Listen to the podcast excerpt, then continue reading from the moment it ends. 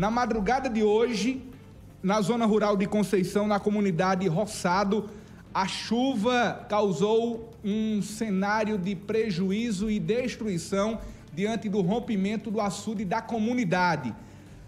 O vereador Esterlan Emanuel, ele inclusive esteve na manhã de hoje visitando a localidade, mostrando o cenário de destruição e dos prejuízos, protocolou diversos requerimentos cobrando para que a prefeitura do município de Conceição realizasse serviços na parede do manancial. Infelizmente, nenhum serviço foi realizado na parede do açude que rompeu na madrugada de hoje. Vereador Sterlan, essa tragédia anunciada poderia ter sido evitado caso a prefeitura tivesse realizado o serviço cobrado na Câmara Municipal. Boa tarde, eu gostaria que o senhor pudesse trazer para a gente um resumo desse cenário de destruição na comunidade Roçado, na zona rural de Conceição. Boa tarde. Boa tarde, Zé Neto. Boa tarde a todos os telespectadores do Olho Vivo, desse programa que é tão bem assistido em toda a Paraíba. É um momento de muita tristeza para a comunidade Roçado, para o povo de Conceição, porque os prejuízos é, é visíveis nas imagens que vocês publicam nesse momento. É um prejuízo de uma comunidade que tanto sonhou por este açude, tanto batalhou, e que você sabe que é o decorrer do tempo que começa a ser construído, terá proveito de uma obra como essa. Então, aí abaixo tinha muitos pés de coco, coqueiros, tinha mangas, tinha muitos tipos de, de plantas e de, roças que garantiriam o sustento de toda aquela comunidade.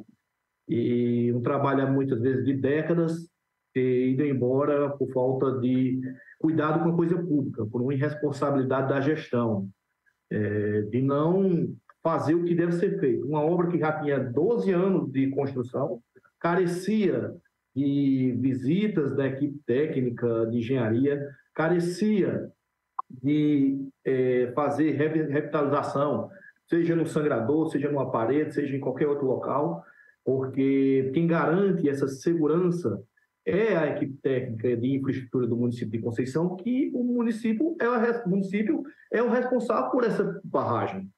E não foi falta de alerta, Zé Neto. A gente cobrou, a gente demonstrou a necessidade, a carência daquela, daquele sangrador ser ampliado, é, inúmeros requerimentos, desde a época do prefeito Nilson Lacerda, nós enviamos requerimentos. Posteriormente, com o prefeito Samuel, foi enviado diversos requerimentos também. A ESA também demonstrou a preocupação que o município deveria fazer, ter o cuidado devido com aquele sangrador. E tudo foi engavetado, tudo foi colocado embaixo do tapete. É como se uma obra desse tamanho aí acreditasse que nunca ia, ia embora, nunca ia se deteriorar, nunca ia acabar se rompendo.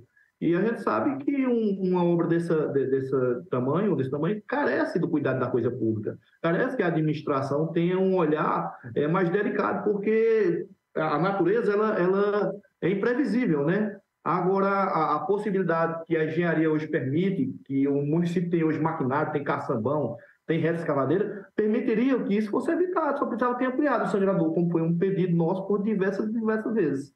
E que foi, como eu falei, engavetado. Foi jogado para baixo do tapete, como se nada existisse, como se não tivesse a preocupação, como se fosse só uma falácia do vereador da oposição. E está aí o resultado. Vereador Sterlan, as imagens elas falam por si só e retratam justamente esse cenário de destruição.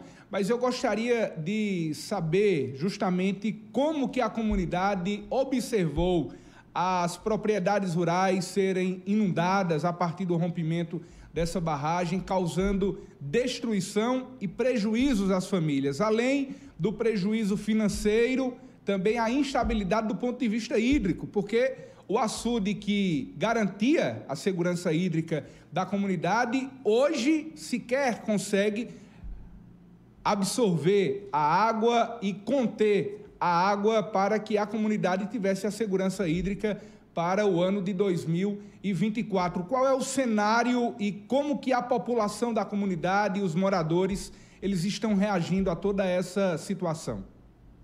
É um cenário de calamidade pública, é um cenário de tristeza no olhar de cada membro daquela comunidade, de cada cidadão que de lá é, garantia seu sustento, de que, que tinha a segurança hídrica é, garantido por, esse, por essa barragem do médio porte, que garantia três, quatro anos sem se secar, mesmo que não viesse chuva.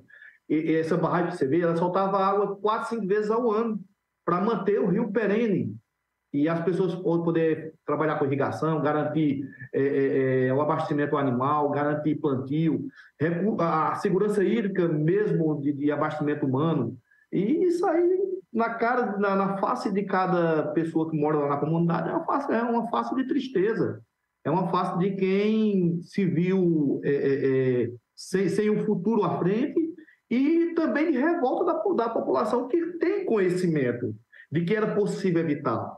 É, é, é, é um misto de tristeza, mas também de revolta, porque foi alertado, a máquina pública municipal foi alertada da necessidade de ter um cuidado com esse sangrador. E que, infelizmente, como já falei, varreu para debaixo do tapete.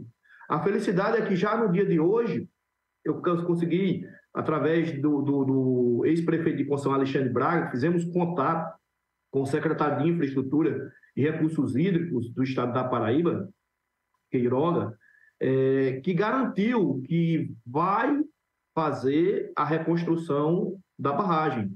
Vai mandar uma equipe para vistoriar, ver as condições atuais e garantiu que vai fazer a reconstrução. Então, Deus deve veio ao povo de Conceição através de ligações de uma preocupação de João Azevedo, do nosso governador João Azevedo, para garantir que vai ser reconstruído o açude. Isso é importante, porque cria uma esperança, vê que não está totalmente abandonado a população. Então, desde já, já agradece a preocupação do secretário de Infraestrutura, Deusdedito Queiroga, e acreditamos que no mais breve, por saber da necessidade desta comunidade para com esse açude que carece dele, é que nós, mais uma vez, acreditamos fielmente de que essa, essa barragem vai ser reconstruída quanto antes, num lapso temporal muito curto, porque o prejuízo é nítido, é palpável.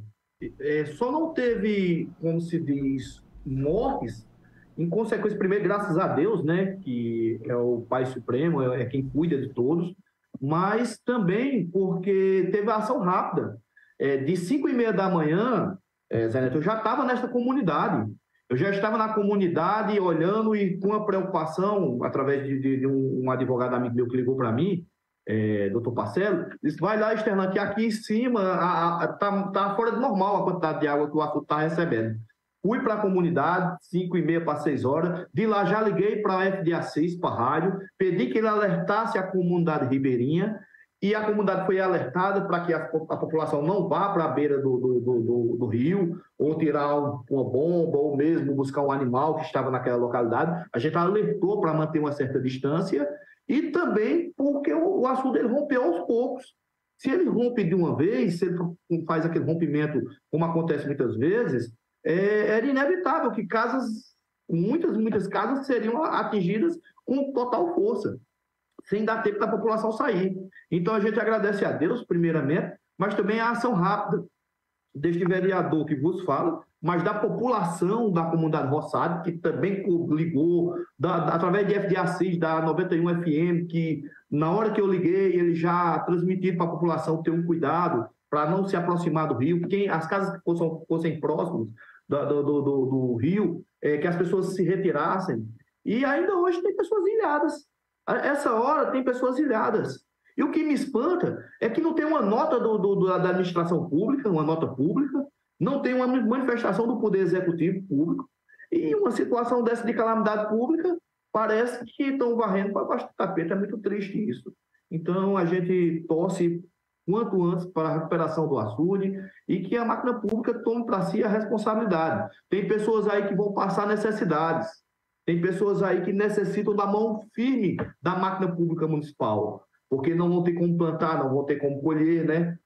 Quem, quem vivia do plantio de manga não vai ter, quem vivia do plantio de outras culturas não vai ter. Então, a máquina pública municipal, desde já, tem que garantir para que essa população tenha paz de espírito, que o município vai garantir a alimentação, vai garantir cesta básica, vai garantir é, recurso hídrico, abastecimento do carro-pipa, porque eles, a preço de agora, a grande preocupação é isso, é o futuro. O futuro que eles não têm, não têm como colher, como plantar, porque o estrago é, é visível.